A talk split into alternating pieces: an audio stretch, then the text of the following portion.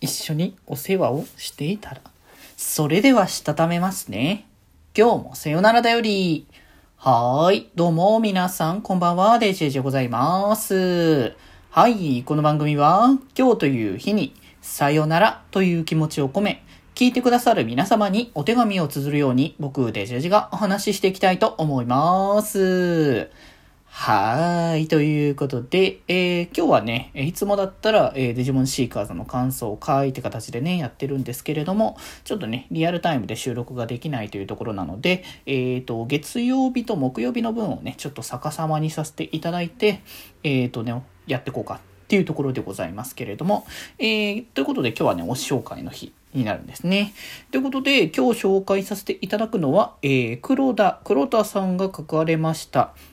初恋キッズスターでございますね。はい。この人の作品はね、まあ何作も結構ね、紹介させていただいてるのでね、まあ、うちの配信聞いていただけてる方ならね、ちょ、あの、知ってくださってる方はね、多いんじゃないかなというふうに思ってるんですけれども、まあ、えーと、こちらね、えーと、話としては、えーと、高校3年生の、えーと、美月っていうね、男の子は、えー、普段から、えーと、その、近所というか、えー、周りのね、こう、子供たちが遊んでる公園で、あの、一緒にね、遊んで子供たちの世話をしてあげてるっていう、ね、男の子だったんだけど、まあ、その子がこう、いる、こう、公園の方に、すごいこわもてな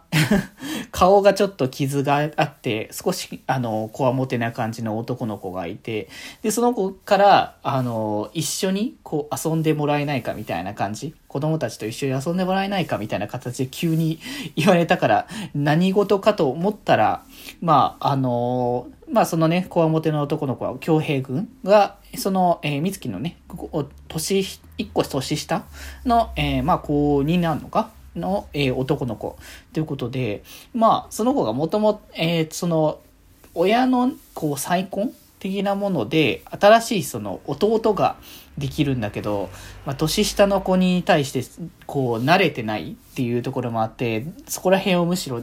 慣れたいからこそ一緒に遊んで慣らしていきたいっていう感じで、まあ入ってきてくれるということで、まあ最初は結構こわもてっていう見た目も込みで、あんまり子供たちからもちょっと好かれない感じだったんだけれども、まあ根っこはね、優しい男の子っていうところもあって、まあなんだかんだそのね、子供たちにも普通に好かれるようになってっていう形だったんだけど、まあ、そこからまあ、まあ、もともとそのね、あの、美月のことを見ていたっていうところもあってのっていうところもあって、まあ、恋愛感情もちょっと込みであったっていう話で、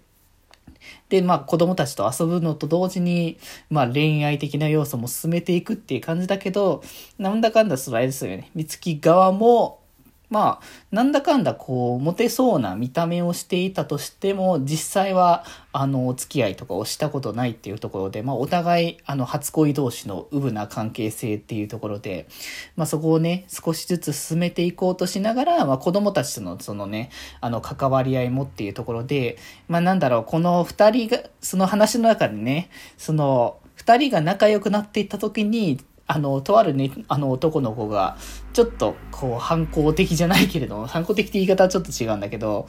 ちょっと、なんか、面白くないな、みたいな感じのもやっとした感情を芽生えちゃうけど、まあそれをなんかね、子供らしいちょっとした嫉妬というか。